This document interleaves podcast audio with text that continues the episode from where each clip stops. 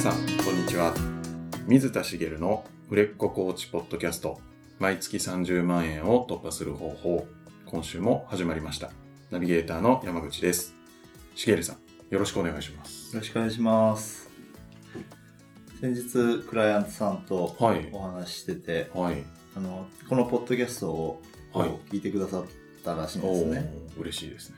はい。ですごい気に入っていただいたみたいなんですけどはい。へなんか素晴らしいですねって。え何がいいのかよくわかんない。ですけどであもちろんいいものをお届けしようとは思ってるんですけど、まあ、どこがいいと思ったのかなっていうのを、はい。まあ、改めて今度聞いてみようかなと今思いましたけど。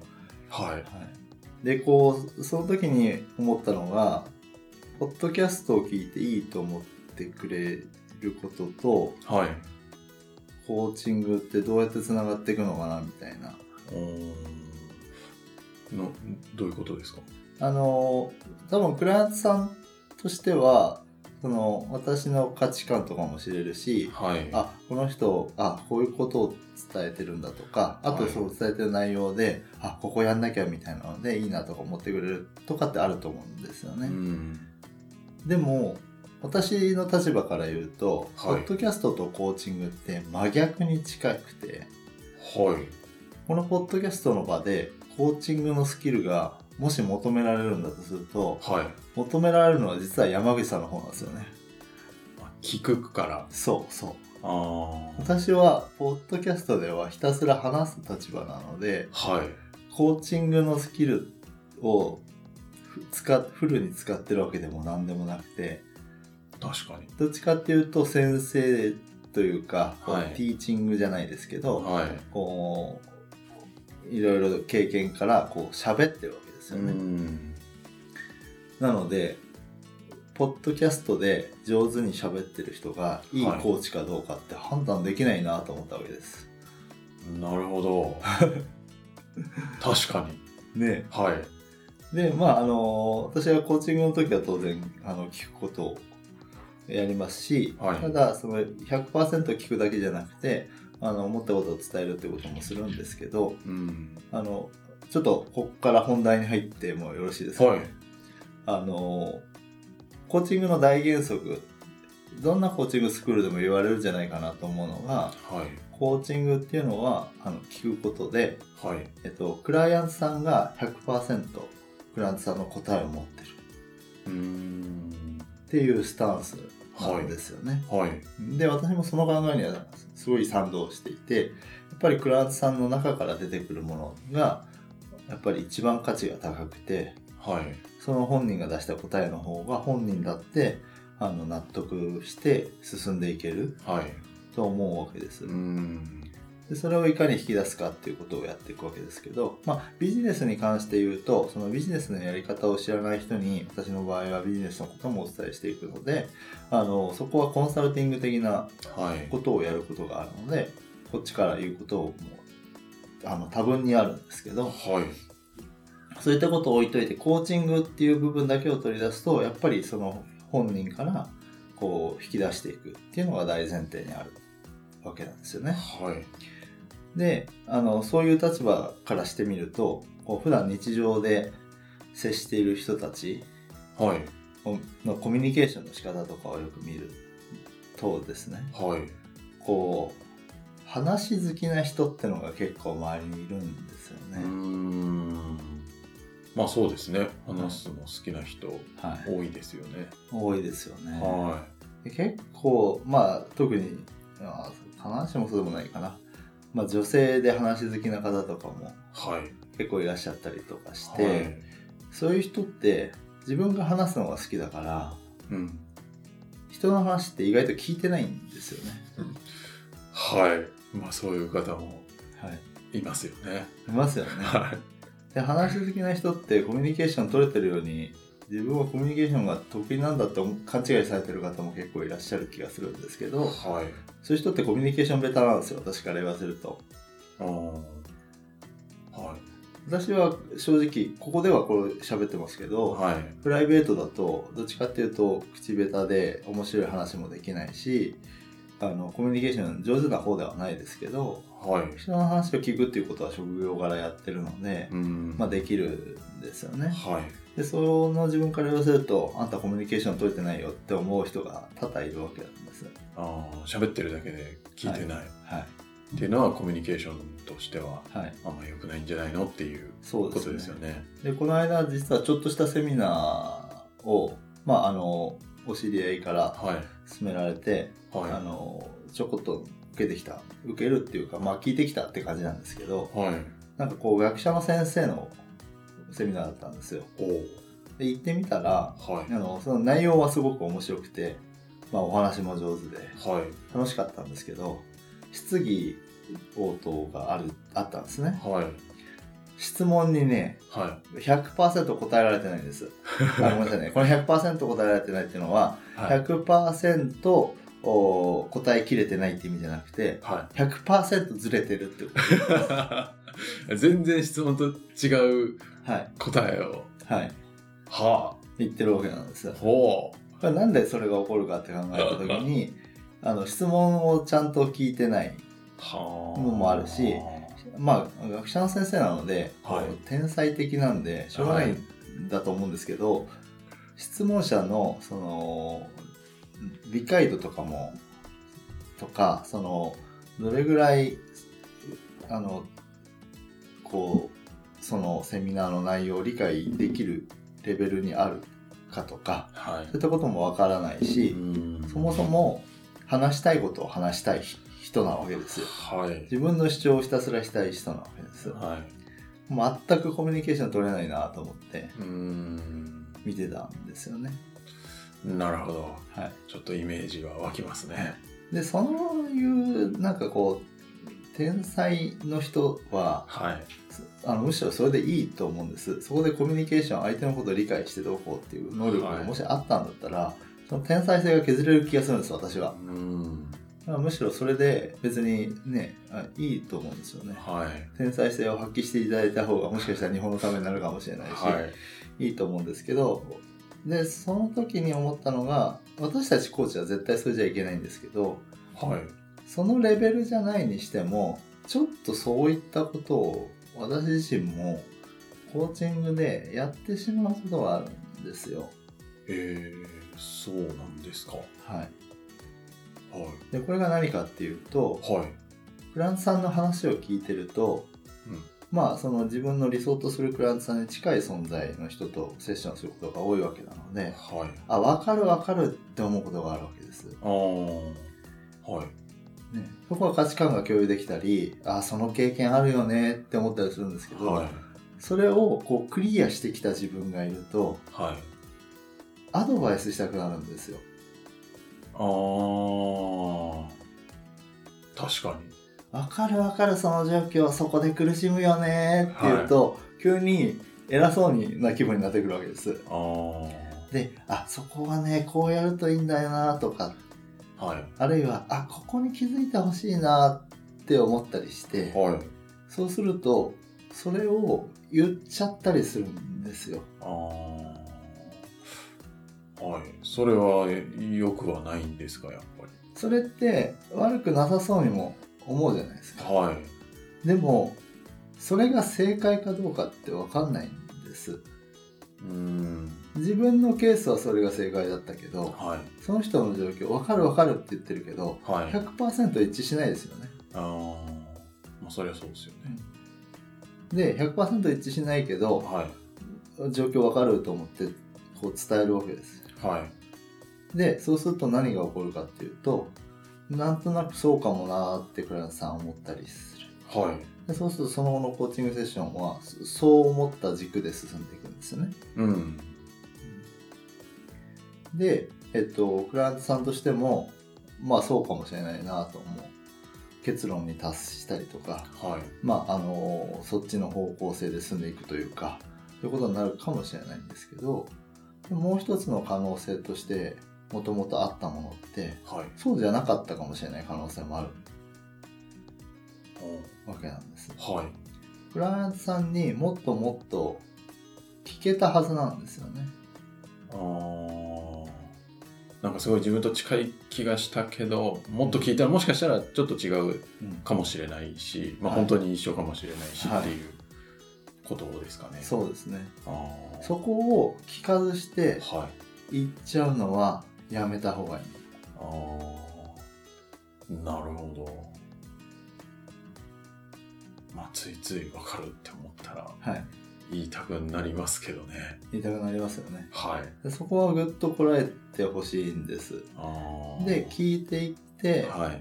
で結果あのもっと素晴らしいクライアントさんの中の答えが見つかることっていうのもありますしうん。一緒かもしれないですよね、はい聞いてった結果一緒かもしれないでベストなのは一緒だった時に本人がそれに気づくことがベストなんですよねまあ、自分の中からうんコーチングで引き出されるというか。そうそうそう気づいてほしいと思った気づきと全く一緒の気づきを本人がする、はいそういうこともありますからはい。でそうすると何がいいかっていうと、はい。自分のえ先に言われてしまったらあそうかもなと思ったう薄い受け取りになるんですよ、はい。だけど相手から言われたんじゃなくて自分の中から答えが出た気づいたっはい。ていう時の気づきってはい。納得感も全然違うわけですよあねー確かに。で同じ結論になるにせよはい。あの自分からやっぱり気づくことってものすごい大事なんですようん。そうですね。なんなので、はいそのおあこの人こういうこの状況わかるってここに気づいてほしいって思ったらはい。ここに気づいてほしいっていうふうに思ってる時点でちょっと違うかもしれないって思ってもらいたいってことですね。なんか決めつけてるみたいなはい、ところがですかね。そうですね。でここに気づいてほしいって思ってる時に、はいあまだ聞かなきゃいけないんだっていうふうにするだけじゃなくてはい。それだけだと何が起こるかっていうとはい。そこの気づきに誘導する可能性があるわけですあーはい。結果本人から出たような気がするけど、はい質問で誘導してるかもしれないですよあーそれはやっぱりよろしくない？よろしくないですはい。あの誘導された時の納得感とはい。どっちの可能性もあると信じて聞き続けた時のはい。本人から出た答えの納得感は全然違うのであー確かに。で私はわざと誘導するような質問をすることがあるんですねはい。でその時に必ず言うのははい。えでも違うかもしれませんよって言うんです今今そう言いましたけど、はい違うかもしれませんよって言ったりするんですねほう。常に答えを出した後もはい。逆の可能性も考え続けるようにするはい。その要はえっとあなたが思ってるものははい。あなたの経験で得てきたものなので、はい。まあ、コーチやってる人はそれは当たり前だと思うんですけど目の前にしてる人とは違うものなんですよね。うん。で目の前のお人が持ってるものから引き出すのがあなたのお仕事なのではい。あなたが思ったことは当てはまるかもしれないけど当てはまらないかもしれないっていうのをこう常に意識してほしいです。うん。でこれを聞いてる大半のコーチは、はいやそんなのコーチングスクールでも基基本の木ではい。当たり前のことじゃないのって思うかもしれないですけどはい。でなんかこう人の話を聞かない人の話を前段でしたじゃないですかはい。あるあるって思ってるかもしれないですよねはい。危ないですよって 自分やってないですか？本当にってことなんです突き詰めていくと、はい私もまだやるんです、あ、そうなんですか。でも大事なのは、はいあまだやってるって思えてるってことです自分は全くやってないと思ってるとはい。あなたのコーチング本当に届いてますかクライアントさんにってああ。なるほど。そうか。本当は、もしかしたらそういう話を遮っちゃってるかもしれないけど、そそうそうそこに気づけてないと、う、はい、ちょっとやばいですよね。ある程度経験を積んできた時に、はいこうなんていうか自分なんえっと要は自信を持っちゃってはい。自分はもうコーチングは、まあ、完璧だとは言わないけどはい。コーチングできますよみたいな。ふうにおごらないではい。自分のコーチングって本当にあのできてるかなとかはい。基本中の基本ももしかしたら昔はできてたのにはい。いつからか謙虚さを失って 崩れてる部分があるかもしれないしな。なのでその今日はコミュニケーションの話その相手から聞くんだよっていう話でお伝えしてますけど、はい。まあ、コーチングがこう完璧になるみたいなのってないんですよね。うーん。特にクライアントさん次第なのでコーチングははい。どんなに完璧に思えるものでもはい。こうクライアントさんの中でこうまだクライアントさんのこうブロックやブレーキとかハードルがあったりしてこう超えられないものがある時だってあるでしょうしはい。クライアントさんが勝手にあんまりいいコーチングじゃなくても勝手に気づきを得ていく場合もあるでしょうしうーん。こうコーチングって特にあのコーチ側のおまあ努力とかスキルと成果が必ずしもきれいに比例していかない部分があるのではい。いっぱい成果が出てきてる時に自分のコーチングは素晴らしいんだみたいな風にはい。こうおごることなくこう自分のコーチングをちゃんとこう向上し続けるようにしてほしいなと思うんですよね。はい。だその時に大事なのは、まあほんあのまあ、一番はやっぱりそこかなと思うのではい。今日お伝えしたあれ自分の言いたいこと言っちゃってないかなっていう。なるほ私もやるんですよね。ど。そうなんですね。はい、そうか。私意図して喋ることもあるのではい。例えばですけどそのクライアントさんとの関係性を築いていく過程ではい。自己開示をしたいうん。時にその自分の経験をこういっぱい話す場面を作ったりするんですよね。はい。それは意図的にやってごめんなさい私話しちゃいましたねみたいなのをやることもあるんですけどはい。それ意図的にやるものとはい。その思ったら言っちゃうって全然違うので。コーチングの大原則の聞くっていう部分ではい。それをやっちゃってないかっていうのをやっぱり多くのコーチには、はいあの改めて私と同じ失敗しないでねっていうことを。お伝えしたいなと思って今日は話をしました。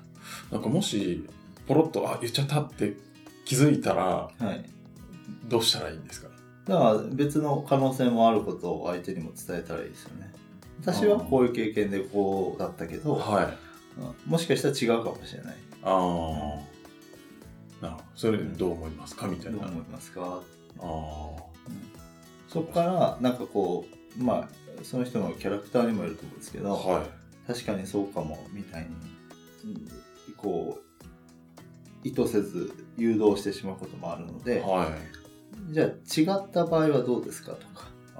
ちゃんとこう違う可能性をはい。を確認する質問はしてもらいたいんですよね。うーん、なるほど。あえて逆に振ってそうそうそうそうそうああ。なるほど。じゃあもし気づけたらそういうこう修正がそうですね。できるというか。はい。なるまあ大前提としては常にそのクライアントさんの可能性ほど。うん。その決めつけるんじゃなくてはい。どっちのどっちっていうか二択じゃないけどどの可能性もあるなっていう前提に立ってコーチングセッションをするっていうことですよね。なるそうするとその気づく気づかないってなくあの誘導するようなこともないなくなると思うので、うん、でその中でもああ分かる分かるっていうのは。はい。あのポイントとしてあると思うのではい。それ可能性は感じつつもはい。そのまま続けてみるなるで結果一緒だったらそのコーチングセッションの最後の場面で。自分の経験を話すとか。っていうのは全然ありだと思うんですよね、はい。うん自分の場合はこうこうこうでこうだったんだよねみたういなん。全。然いいと思うんですはい。あのコーチは聞くのが仕事だって言いますけどはい。あの聞くだけじゃなくて伝えることもできることはいっぱいあると私は思うのではい。それはぜひやってもらいたいなと思うんですけど途中でこう間違った方向に行かないためにははい。あのそこは倉田さんの可能性をこうどの可能性もあるっていう意味で信じてもらってはい。こう限定しないでほしいなとはい。思います。はい。